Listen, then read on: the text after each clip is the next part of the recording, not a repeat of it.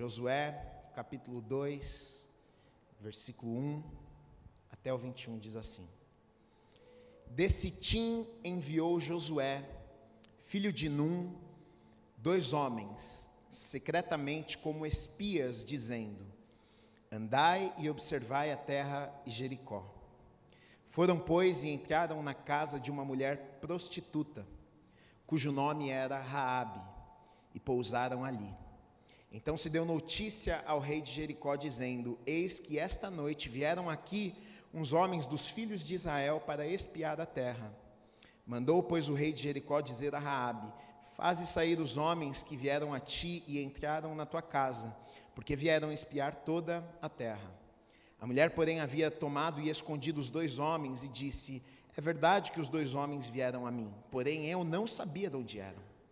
Havendo-se de fechar a porta, sendo já escuro, eles saíram. Não sei para onde foram. Ide após eles depressa, porque os alcançareis. Ela, porém, os fizera subir no eirado e os escondera entre as canas do linho que havia disposto em ordem no eirado. Foram-se aqueles homens após os espias pelo caminho que dá aos vales do Jordão. E havendo saído os que iam após eles, fechou-se a porta. Antes que os espias se deitassem, foi ela ter com eles ao eirado e lhes disse: Bem sei que o Senhor vos deu esta terra, e que o pavor que infundis, infundis caiu sobre nós, e que todos os moradores da terra estão desmaiados, porque temos ouvido que o Senhor secou as águas do Mar Vermelho diante de vós, quando saístes do Egito, e também o que fizestes aos dois reis, reis dos amorreus, Seom e Og que estavam além do Jordão, os quais destruístes. Ouvindo isto, desmaiou-nos o coração, e em, e em ninguém mais há ânimo algum por causa da vossa presença, porque o Senhor vosso Deus é Deus em cima nos céus e embaixo na terra. Agora, pois, jurai-me, vos peço pelo Senhor, que assim como usei de misericórdia para convosco, também dela usareis para com a casa de meu pai e que me dareis um sinal certo de que conservareis a vida do meu pai, da minha mãe, como também meus irmãos, minhas irmãs, com tudo o que tem, e de que livrareis a nossa vida da morte. Então lhe disseram os homens: A nossa vida responderá pela vossa, se não denunciardes esta nossa missão. E será, pois, que, dando-nos o Senhor esta terra, usaremos contigo de misericórdia e de fidelidade. Ela então os fez descer por uma corda pela janela, porque a casa em que residia estava sobre o muro da cidade. E disse-lhes: Ide-vos ao monte, para que porventura vos não encontrem os perseguidores. Escondei-vos lá três dias até que eles voltem, e depois tomareis o vosso caminho.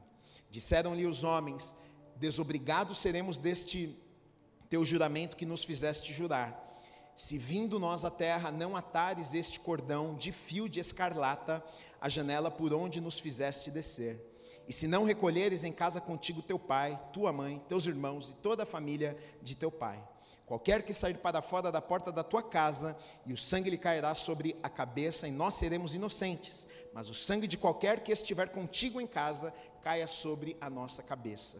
Se alguém nele puser mão, também, se tu denunciares esta nossa missão, seremos desobrigados do juramento que nos fizeste jurar. E ela disse: Segundo as vossas palavras, assim seja. Então os despediu e eles se foram, e ela atou o cordão de escarlata à janela. Amém. Vamos orar. Deus, nós te agradecemos pela tua palavra nesta noite, Pai.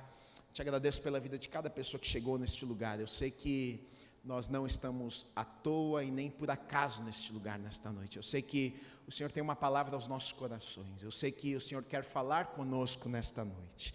Eu sei que existem áreas nas nossas vidas que precisam ser mudadas, transformadas, moldadas.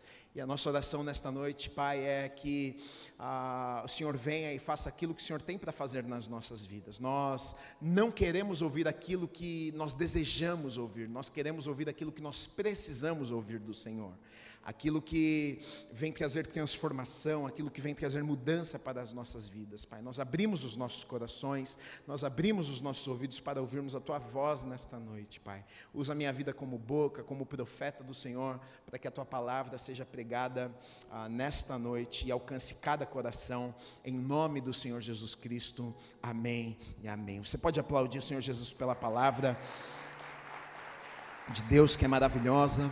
Amém, amém, amém.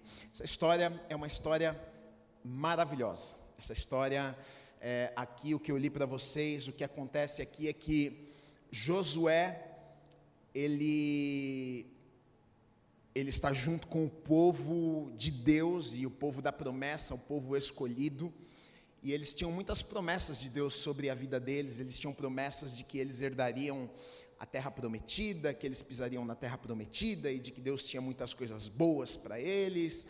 E eles estão avançando, eles estão ah, conquistando, eles estão ah, vivendo aquilo que Deus tinha preparado para a vida deles. E Moisés já não estava mais, já havia morrido, agora Josué é o líder. E agora Josué manda dois espias até Jericó para espiar a cidade e ver os inimigos, né, para ver como que ah, eram os inimigos, para montar uma estratégia de ataque, para ver como que eles iriam conquistar aquela cidade, aquele lugar que Deus já havia prometido para eles, que Deus daria a eles. Estes dois espias, eles vão até Jericó.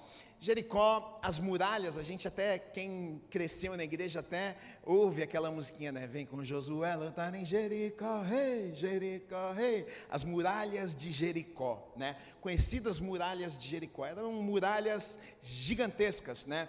A, a história vai dizer que as muralhas de Jericó, elas eram tão grandes que ah, carruagens passavam por cima das muralhas. Passavam mais, passava mais do que uma carruagem, podia passar uma, duas, três carruagens ah, em cima das muralhas, de tão larga que eram as muralhas que cercavam a cidade de Jericó. É, tanto que ah, a casa de Rabi, a Bíblia vai mostrar que era em cima do muro da cidade, tinha até casa em cima do muro da cidade. E Josué manda estes dois espias, estes dois homens, até Jericó para espiarem a cidade, para trazerem notícias para ele de como que estava a situação lá, de como que era o exército, parecido com aquilo que Moisés tinha feito antes com os doze espias que tinham ido espiar lá a terra prometida, né? Vai lá, dá uma olhada, vê como é que está a situação, traz notícia para a gente, vê se a terra é boa, vê os inimigos, vê se o exército lá é muito forte. A mesma coisa Josué fez com dois espias apenas, e aqueles homens vão até Jericó, e aí eles chegam ali no muro, na muralha de Jericó, e eles vão na casa desta mulher chamada Raabe.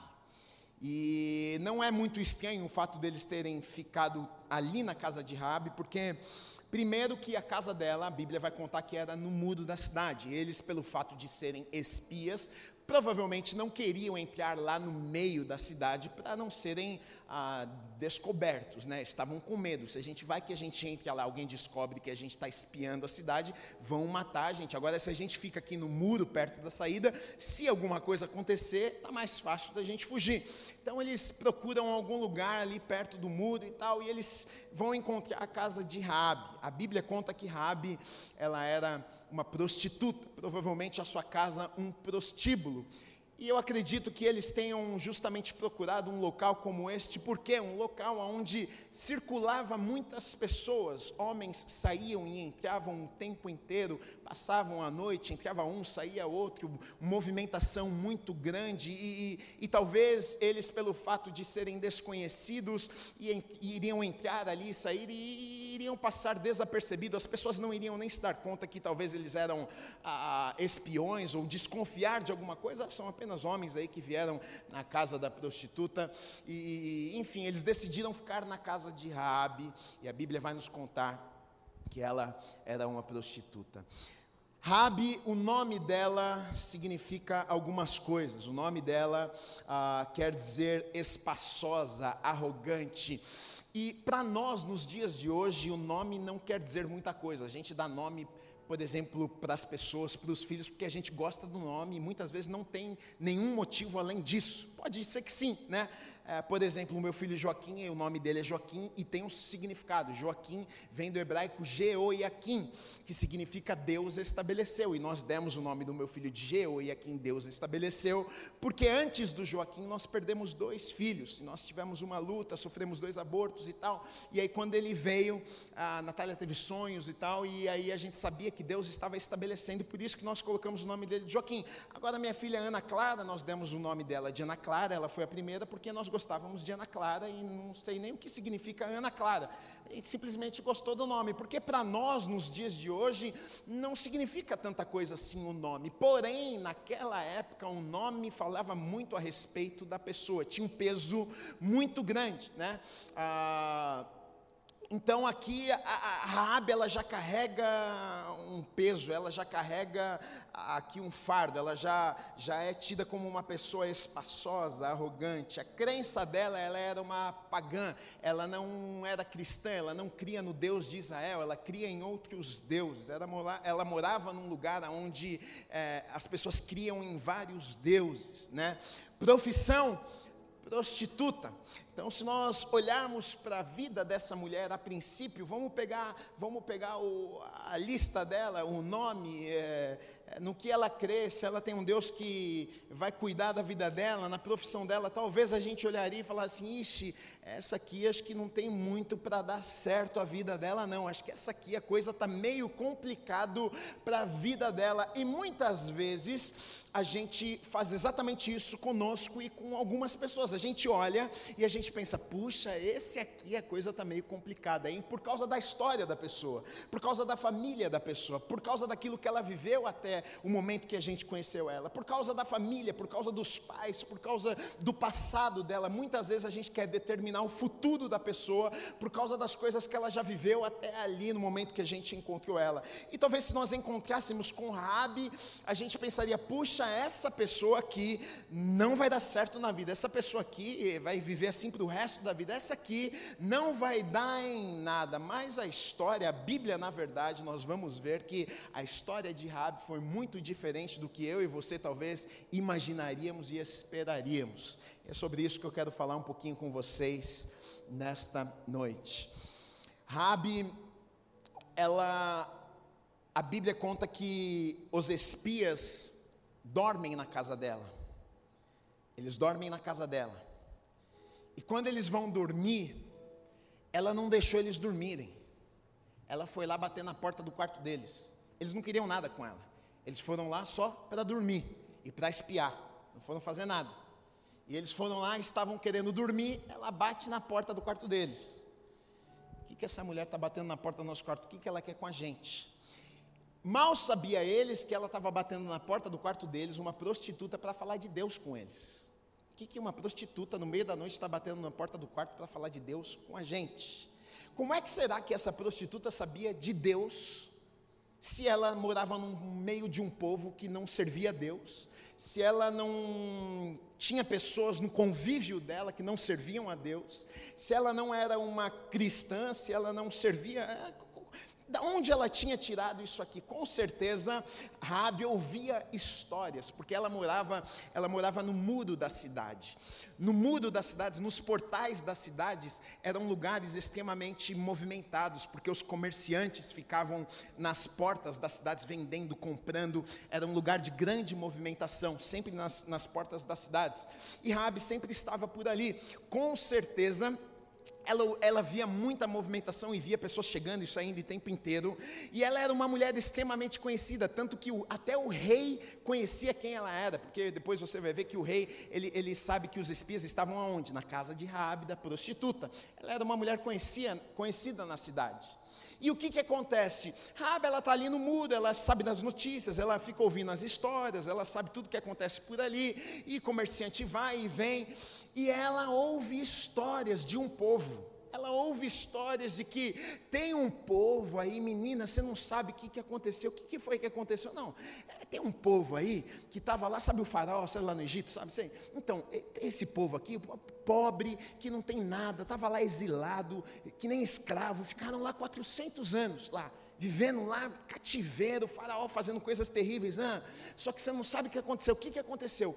O Deus desse povo aí fez um negócio, mandou umas pragas lá, e aí libertou o povo. O faraó não aguentou a pressão, foi praga, morreu gente pra caramba. O faraó libertou esse povo, saiu mais de 3 milhões de pessoas, começaram a caminhar no meio do deserto. É mesmo, é. Que povo é esse aí? Não, é o povo hebreu, é, é o povo, é o povo judeu, aí está vindo na nossa direção aí. Mais de 3 milhões de pessoas, é mesmo. Caramba, e você não sabe, quando eles saíram, você não sabe o que aconteceu. O que, que aconteceu? Olha, eles chegaram diante do mar, do mar vermelho, sabe o mar vermelho? Sei. Ah, o que, que aconteceu? Deus abriu o mar vermelho para eles, eles passaram em terra seca. Aí, quando o exército de Faraó foi passar, Deus deles, o Deus deles fechou o mar, e, e o exército de Faraó, todo mundo morreu afogado no meio do mar. Você está brincando, menino? Isso é sério mesmo? É, o Deus desse povo aí fez isso aí. Meu Deus do céu. E aí eles caíram no deserto estão perambulando pelo deserto e falaram para mim o seguinte: que não tem comida, não tem nada, mas o Deus desse povo aí todo dia manda comida para eles lá no meio do deserto. Eles já estão lá há anos, faz mais de 20 anos, menina, que eles estão lá no meio do deserto e eles comem todo dia. O Deus deles lá dá comida para eles, dá pão, dá maná todo dia. E falaram para mim: sabe o que acontece? Que eles viram lá no meio do deserto que, que de dia é, tem uma nuvem que guia eles e de noite tem um fogo que aparece lá que guia eles também para eles andarem, caminharem durante a noite. Meu Deus, é verdade esse negócio? Que Deus é esse desse povo aí? Ela não conhecia Deus, ela não tinha tido uma experiência com Deus, ela não vivia num povo que servia a Deus, mas ela ouviu histórias de Deus, ela ouviu histórias de que Deus havia aberto o mar vermelho. Ela ouviu histórias de que Deus havia tirado o povo do cativeiro, lá do exílio, na, lá no, no, no, Egito. Ela ouviu histórias, porque quando, quando, aqueles, quando ela bate na porta, quando ela vai no quarto daqueles homens, de noite, de madrugada, para conversar com eles, é, é, ela fala algumas coisas para ele, ela, e ela faz algumas declarações, e a gente vê que ela sabia o Deus que eles serviam. Ela, ela, ela diz o seguinte: olha.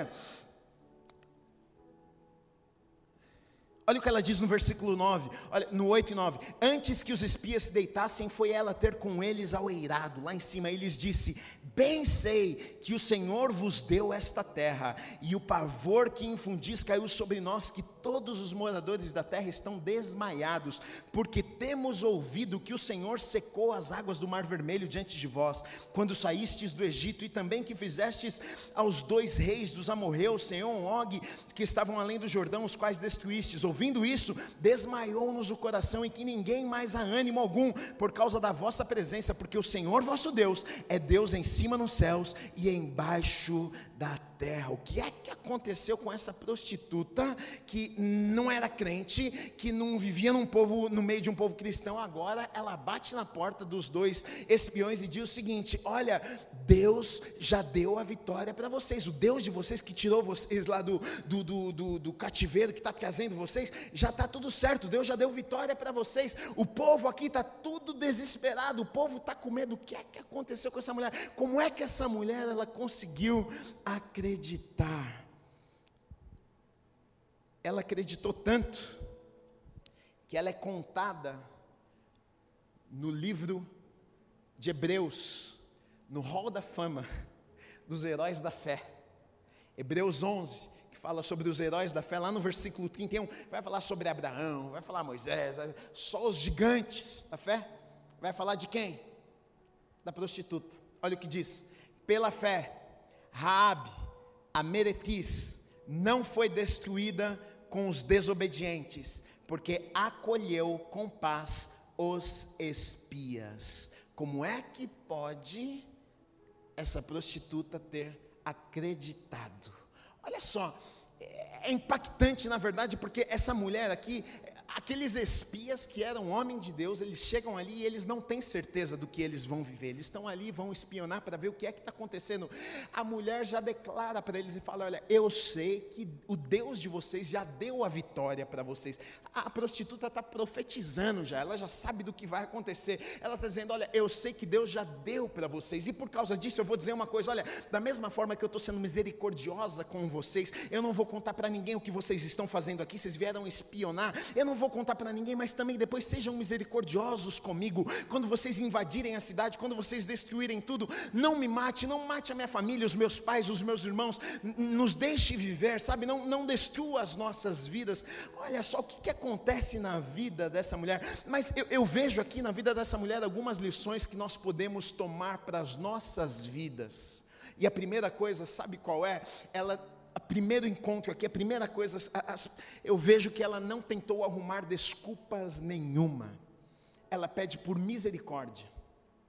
Sabe que isso me mostra? Misericórdia, sabe, sabe o que significa misericórdia? Misericórdia é, é, é quando você não merece é um pedido de socorro, é olha, eu sei que eu não mereço perdão, mas tem misericórdia de mim, é, me, me, me, dê algo que eu não mereço, isso é misericórdia, isso é ser misericordioso, é estender a mão a alguém que não merece alguma coisa, é, ela sabe que ela não merecia, ela sabe que a família dela não merecia, ela sabe que aquele povo não merecia, mas ela diz o seguinte: olha, eu reconheço, ela podia dizer para aqueles homens: olha, é, o que, que, vocês estão fazendo aqui, o que, que, que vocês acham que vocês vão fazer? Eu podia podia dedurar eles, ela podia ser, ter um coração duro, mas ela diz: Olha, eu reconheço, eu não, eu não sou merecedora, eu, eu sei que eu não mereço viver, eu sei que nós estamos erradas, eu sei que eu estou errado, eu sei que esse povo está errado, eu sei que minha casa está errada, está tudo errado, mas olha, da mesma forma que eu estou sendo misericordiosa com vocês, sejam misericordiosos comigo também, queridos, e aqui eu vejo que é o começo da mudança, aqui eu vejo que é o começo da transformação na vida de qualquer pessoa, porque Deus não tem como fazer nada na vida vida de ninguém quando nós somos duros, quando nós não reconhecemos os nossos erros, as nossas falhas, reconhecemos que precisamos de ajuda nas nossas vidas. No geral, nós achamos que não precisamos, nós achamos que não, nós nunca erramos, mas ela não, ela chega e diz: Olha, eu preciso de misericórdia, eu sei que eu não mereço, mas olha, seja misericordioso comigo, eu preciso de ajuda, eu preciso de salvação, eu sei que o Deus de vocês já deu a vitória, eu sei que o Deus de vocês já vocês vão conquistar essa terra, por isso eu preciso de misericórdia desse Deus de vocês aí. Ela clama por misericórdia e aí a sua vida é poupada. E aqui eu vejo que é o início, na verdade, muitas pessoas se perdem aqui porque muitos de nós, muitas vezes nós somos duros, nós não gostamos de reconhecer os nossos erros. A gente acha que a gente está certo, a gente acha que a gente não erra, a gente acha que está todo mundo errado, que nós não precisamos nunca de misericórdia, a gente não precisa de se arrepender, a gente não precisa pedir perdão, a gente não precisa dizer, olha, eu estou errado, eu preciso que você seja misericordioso comigo, porque eu não mereço realmente o teu perdão, eu não mereço que você, sabe, haja assim comigo, porque eu errei, eu falhei com você, mas é o início, mesmo no nosso relacionamento com Deus, é o início para que Deus comece a trabalhar nas nossas vidas. E ali, queridos, foi o início da mudança na vida daquela mulher e na história daquela mulher, na vida, na família, na casa daquela mulher, e a gente vai ver isso.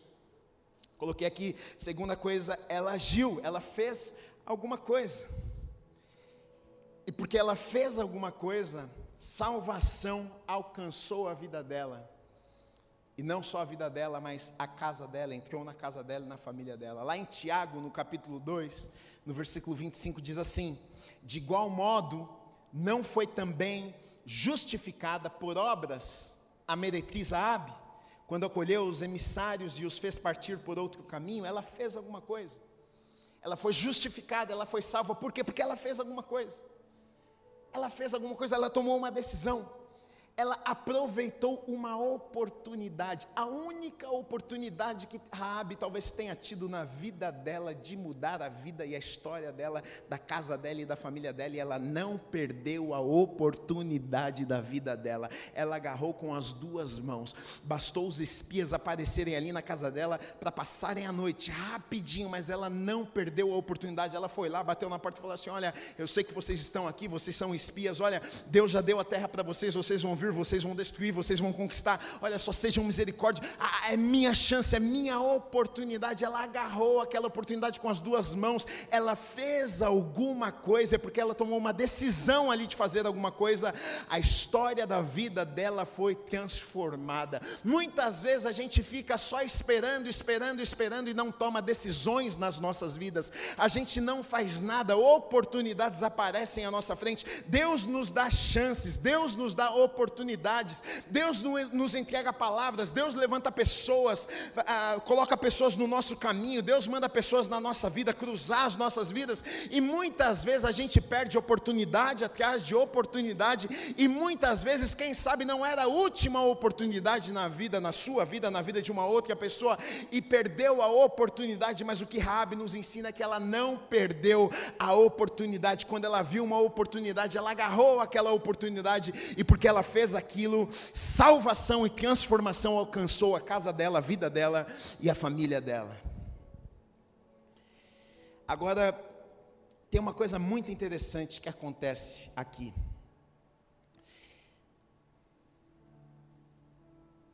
Os espias, eles, eles fazem um combinado com ela. Eles falam: "Bom, tudo bem. Então você quer você quer que a gente seja misericordioso com você, que a gente te salve quando a gente vier aqui avançar e atacar e destruir tudo? Então tá bom. Então faz o seguinte, então você vai nos poupar, você vai nos guardar, você não vai contar para ninguém que a gente está aqui fazendo isso, e aí, quando a gente vier aqui avançar e conquistar a terra, a gente também vai poupar a sua vida e a sua família.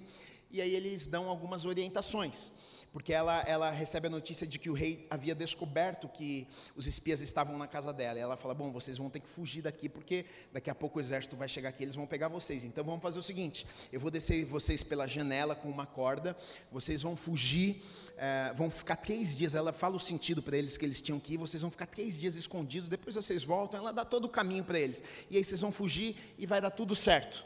E aí os homens falam para ela o seguinte: Não, então tá bom, então a gente faz isso, só que faz assim então você vai pegar um, um pedaço dessa corda, você vai cortar e você vai pendurar na tua janela, para que quando a gente voltar, a gente vê essa corda pendurada na janela, a gente saber que é a tua casa, para que a gente não destrua a tua casa, para que a gente poupe a tua vida e a vida dos teus familiares. Isso está contando lá no versículo 15 até o 18. Diz assim: Ela então os fez descer por uma corda pela janela, porque a casa em que residia estava sobre o muro da cidade. Depois no versículo. Ah, 18 diz assim: Se vindo a nós a terra, não atares este cordão de fio de escarlata à janela por onde nos fizeste descer, e se não recolheres em casa contigo teu pai, tua mãe, os teus irmãos e toda a família de teu pai, aí ele vai dizer: Olha, nós estamos desobrigados desse combinado. Ok. Só que olha que coisa interessante. Eu gosto de ficar fuçando às vezes nos. Porque eu tenho uma Bíblia que mostra as palavras no original. Aí eu fico fuçando as palavras no original, eu gosto de ficar fuçando essas coisas. E aí eu fui fuçando e eu descobri algumas coisas nesse texto. Olha, olha que coisa interessante. Essa palavra aqui usada, corda, quando fala corda, a, a primeira vez que a mulher usa com os, com os, os espiões, significa simplesmente corda no original. Simplesmente uma corda normal. Agora, quando eles respondem ela, falando: Olha, você vai pegar essa corda, esse cordão de escarlata, e você vai pendurar na sua janela, para que quando a gente voltar, a gente reconheça que é a tua casa, para que a gente não destrua a tua casa, a tua família, enfim, para que você fique a salvo. Aí você, a gente para nós está escrita a mesma coisa, é corda, mas quando você vai olhar no original, essa palavra, olha só, cordão é tikvá, que significa esperança, expectativa, motivo de esperança. Só que está dizendo cordão de escarlata. Aí eu não sabia o que era escarlata, né? Eu falei, deixa eu pesquisar o que é esse negócio aqui de escarlata. Aí eu fui dar uma olhada aí, olha o que é escarlata: substantivo feminino, cor brilhante de carmesim vivo a matéria colorante extraída ah, de um inseto. Então é uma cor que se tira de um bichinho chamado Coccus ilicis ah, nome que provém no nosso vocábulo carmesim. É uma cor vermelha que se tira de um bichinho e que era usado para tingir tecidos. Então, o que aqueles homens estavam falando para aquela mulher é o seguinte: você vai pegar este cordão tingido de vermelho e vai pendurar na, na sua janela para que quando a gente voltar, é, a gente saiba que esta é a tua casa. Agora, agora me chama atenção algumas coisas aqui. Um cordão vermelho pendurado na, na janela da casa daquela mulher, que ela entendeu que eles estavam falando esperança. Não era apenas um cordão, mas esperança. Isso aqui, isso aqui me lembra de algumas coisas. Um pouquinho antes, não muito tempo atrás, não muito tempo antes, a, a gente sabe de uma história, por exemplo, ali no, no Egito, quando, quando, quando Deus vai, o anjo da morte vai vir e vai matar muitas pessoas ali no Egito. Qual foi a orientação de Deus? Deus diz o seguinte: olha, vocês vão fazer o seguinte, vocês vão matar animais, vocês vão derramar sangue de animais, vocês vão passar nos umbrais da, da, da, das casas, e aí toda casa que tiver sangue na porta da casa, o anjo da morte não vai entrar e não vai fazer nada com ninguém naquela casa, naquela família. Essa família, essa casa vai estar guardada, ninguém vai morrer dentro dessa casa aqui, é só vocês fazerem isso.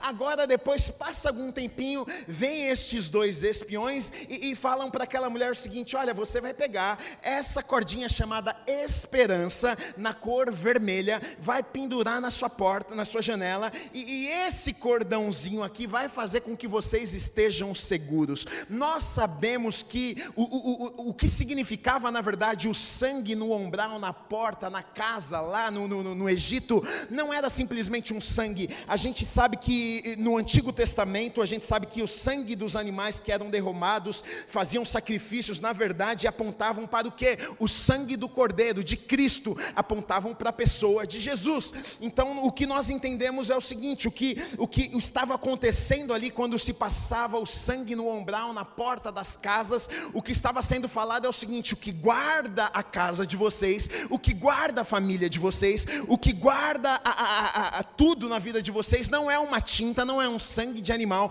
mas é o sangue de cordeiro que pode guardar e livrar vocês de qualquer mal. Da mesma forma, o que aqueles homens estavam dizendo para aquela mulher não era: olha, um pedaço de corda pintado de vermelho pode guardar a casa de vocês, pode trazer salvação para a vida de vocês, pode mudar a história e a vida de vocês, mas é o sangue do cordeiro que pode trazer salvação, que pode guardar. Toda a cidade vai ser destruída, toda a muralha vai cair, todo mundo vai morrer, mas vocês não vão morrer. Não é por causa de uma cordinha pintada de vermelho, mas é porque salvação chegou nessa casa, mas é porque o sangue do cordeiro agora cobre a vida e a casa de vocês. Por isso agora vocês estão guardados e nenhum mal pode chegar na casa de vocês.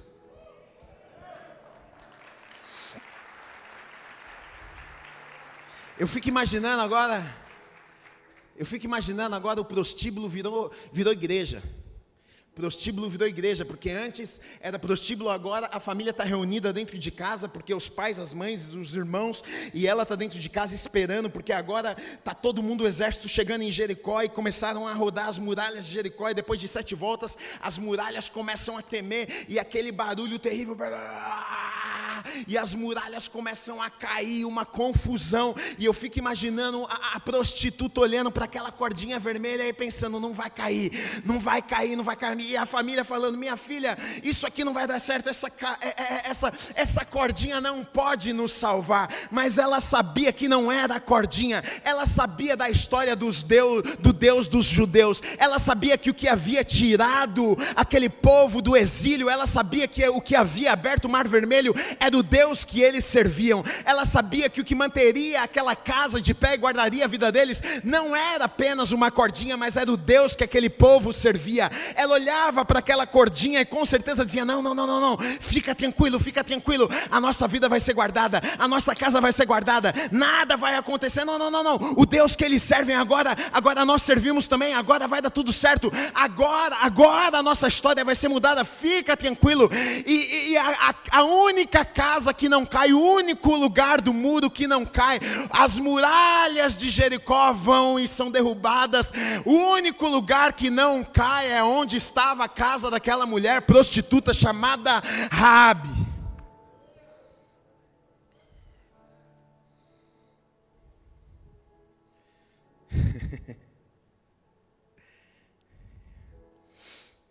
um lugar de desonra, um lugar de vergonha, lugar de desgraça, agora sendo palco de milagre.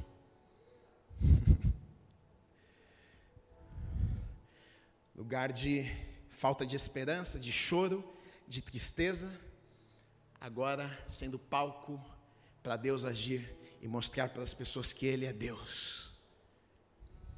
Na vida de uma prostituta, na casa de alguém que as pessoas não esperariam que Deus iria fazer alguma coisa. Qual é a tua história? Qual é a tua história? Qual é a desgraça da tua vida? Será que você olha e diz assim, não, é, é difícil demais para Deus fazer algo na minha vida? Será que é tão difícil? Será que a história de Rabi não, não te conforta? Porque se Deus fez na vida de Rabi, meu querido, Ele pode fazer na tua vida também. Se ele fez na casa de Rabi, ele pode fazer na tua casa também. Se ele fez na história de Rabi, ele pode fazer na tua história também. Aquela mulher que tinha tudo para dar errado, agora a casa dela vira palco de milagre, de transformação, e, e Deus começa a agir. Agora muita coisa acontecendo e aquela casa não cai. O exército chega, Josué manda os homens irem até a casa dela para ver se estava tudo bem, e estava tudo bem. Ela estava lá, a família estava lá, estava tudo certo, ninguém morreu, ninguém ficou ferido. Agora Rabi, a prostituta, prostituta começa a viver no meio do povo de Deus, como uma mulher digna, agora não mais prostituta, ela se casa, uh, ela tem filho, antes humilhada, agora tem um homem que a ama, que honra a vida dela, que cuida dela. Antes, talvez ela pensava: puxa, minha vida vai ser uma desgraça para o resto da vida, mas agora ela está com um bebê em, seus, em seu colo, agora ela tem uma promessa, agora ela tem uma casa, agora ela tem uma família, agora ela está vivendo o melhor de Deus, agora ela está vivendo algo que talvez ela nunca havia imaginado que ela poderia viver na sua vida. Talvez se eu e você nós perguntássemos para ela: Rabi, você acredita que você um dia vai se casar? Rabi, você acredita que um dia você vai ter filhos? Rabi, Rabi, você acredita que um dia Deus pode fazer alguma coisa na sua vida? Rabi, você acredita que daqui a três mil anos vai ter pessoas falando de você? Eu? Rabi, você acredita que através da sua vida e da sua geração vai vir o Salvador do mundo? Eu? Não, não é possível. Rabi se casa com Salmão ela tem um filho chamado Boaz. Boaz foi um fazendeiro próspero, rico, homem de muitos bens. Na tipologia bíblica, ele é um tipo de Cristo, um homem abençoador, resgatador, resgatou Ruth. Um homem abençoador. Como é que pode? Filho da prostituta. Sua geração foi transformada, sua família foi mudada. Na genealogia, se você ler em Mateus no capítulo 1, versículo 5, diz assim: Salmão gerou de Raabe Boaz, e este de Ruth gerou a Obed, Obed a Jessé, Jessé gerou ao rei Davi. Aí versículo 17 diz assim: De sorte que todas as gerações, desde Abraão até Davi, são 14. Desde Davi até o exílio na Babilônia, 14. Desde o exílio na Babilônia até Cristo, 14 da prostituta, o Salvador do mundo. Ela faz parte da genealogia de Jesus. Que Deus é esse que eu e você servimos. Se ele fez na vida daquela prostituta, meu amigo e minha amiga, ele pode fazer na tua vida também. Eu não sei de onde você veio, eu não sei qual é a tua história, eu não sei como foi tua família, não sei o que fizeram com você, não sei como é que você chegou nesse lugar. Eu sei de uma coisa: se ele fez na vida de Raabe, ele pode fazer na minha, ele pode fazer na sua. O que é que, ai, mas é difícil demais. É, às vezes a gente pensa, ai, Deus não vai conseguir fazer na minha vida. Deus não pode. O que é que é difícil demais para Deus mudar na minha história? O que é que é difícil demais para Deus fazer na minha vida? O que é que é difícil demais para Deus mudar na minha casa, na minha família? Não existe nada que seja difícil demais para o nosso Deus. Quando nós abrimos abrimos os nossos corações, quando nós dizemos sim, aquela mulher disse: Eu quero. Antes eu só ouvia falar do Deus daquele povo, antes eu ouvia as histórias, mas agora eu quero estar no meio, agora eu quero estar no meio desse povo, eu quero ter experiências com esse Deus. E quando ela toma essa decisão, salvação chegou na casa dela, a história da vida dela foi mudada, nunca mais foi a mesma pessoa. Se Deus fez na vida dela, Ele está pronto para fazer na tua também. O futuro de Rabi não foi definido pela linhagem, mas pela aliança que ela fez. Não pela linhagem dela, mas pela aliança que ela fez. Nós somos tentados sempre a pensarmos que somos fruto da nossa linhagem, fruto do que fizeram para nós, fruto do nosso passado. Muitas vezes no nosso presente tem muito do nosso passado que nos impede de viver o nosso futuro. E a gente pensa, o meu futuro vai ser assim porque o meu passado foi assim. E se Rabi tivesse pensado assim, ela não estaria aqui, não seria contada nos livros dos heróis da fé. Nós não estaríamos falando o nome dela, a família dela não seria transformada, a história dela não estaria sendo contada por gerações, gerações, gerações, gerações e gerações, mas ela tomou uma decisão. Eu decido não não aceitar. Eu decido não me conformar. Eu não me conformo. Talvez, queridos, ela talvez nas noites como prostituta, talvez ela lá no quarto dela, na casinha dela em cima do muro, ela ouvia as histórias e no coração dela ela pensava: "Meu Deus, que Deus, que Deus é esse que tira um povo lá do meio do, do, do deserto? Que Deus é esse? Deus existe? Que Deus é esse que, que faz um povo passar no meio do, do mar? Que, meu, que Deus é esse? Será que um dia eu vou conseguir me encontrar com esse Deus? Será que esse Deus um dia pode mudar a minha vida, essa vida que eu vivo com a minha vida quebrada, eu vivo com a minha vida, eu sou tão triste, eu sou tão deprimido, eu sou tão deprimida. Olha, eu não tenho alegria. Talvez Rabi chorava nas noites pensando: será que um dia o Deus deste povo pode se encontrar comigo? Será que um dia um Deus desse povo aí pode fazer algo na minha vida? E o dia da transformação chegou na vida dela e o dia da transformação pode chegar na sua vida também. Do prostíbulo ela faz um lugar de esperança e salvação. E é exatamente isso que Deus faz nas nossas vidas. É exatamente isso que Deus faz nas nossas vidas todos os dias. Eu amo, eu amo pregar sobre isso, amo. Eu tenho um negócio com esse tipo de mensagem. Porque na verdade esse é o evangelho, as boas novas de Jesus nas nossas vidas. Esse é o evangelho. O que é Gui? É você chegar arrebentado e Deus fala para você: tem jeito. Eu tenho um bom futuro para você. Não me importa o teu passado, não importa de onde você veio. Ah, Deus, mas eu fiz tanta coisa ruim. Não tem problema. Eu vou apagar o teu passado, eu vou apagar a tua história, eu vou te dar um novo começo. Não tem problema nenhum. Eu vou escrever de novo a tua história, eu vou mudar a história da tua vida, da tua família, da tua casa. Fica tranquilo. As pessoas depois quando olharem para você, para tua família, para tua casa, vão falar assim: ah, como é que isso aconteceu? E, e, e a sua casa vai ser um testemunho, a sua vida vai ser um testemunho de que eu sou real, de que eu estou vivo, de que eu continuo operando. Foi isso que aconteceu na vida de Rabi. Na verdade, o milagre foi na vida de Rabi, mas quem foi exaltado foi Deus. Deus ainda continua operando, Deus ainda continua fazendo. Deus é fiel, Deus cumpre a sua palavra. É assim na minha, na sua, nas nossas vidas. Quando nós abrimos o nosso coração, quando nós dizemos, Deus, olha, não importa, queridos, não importa de onde nós viemos, não importa qual é a tua história, não importa nada, o que importa é o que aquela mulher fez. Ela agarrou com as duas mãos, com os dois pés e disse: Eu quero essa oportunidade. Daqui vocês não não vão sem me dar essa chance aqui. Eu não perco isso aqui por nada. E a vida daquela mulher nunca mais foi a mesma. Deixa eu te dizer uma coisa: você não está nessa noite aqui por acaso e nem à toa.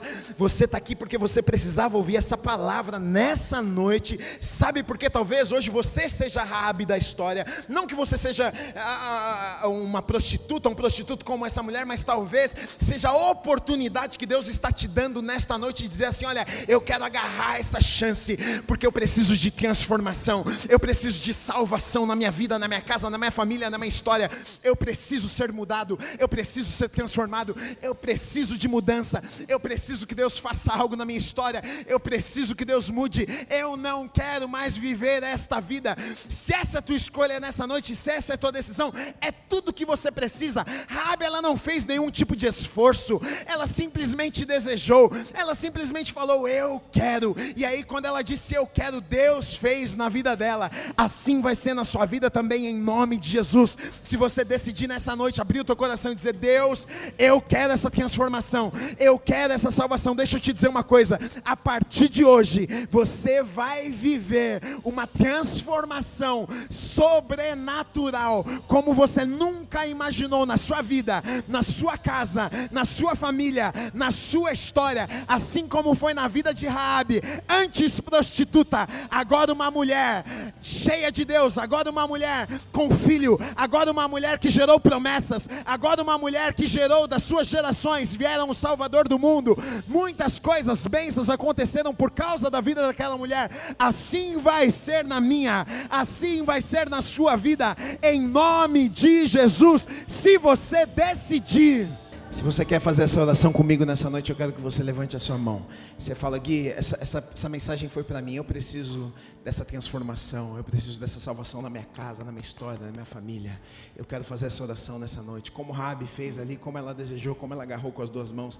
Nessa noite eu não quero deixar escapar sobre a minha vida. Levanta a tua mão, eu quero orar junto com você. Se é você, se você diz, eu quero orar nessa noite. Eu quero orar nessa noite. Amém, amém, amém, amém, amém.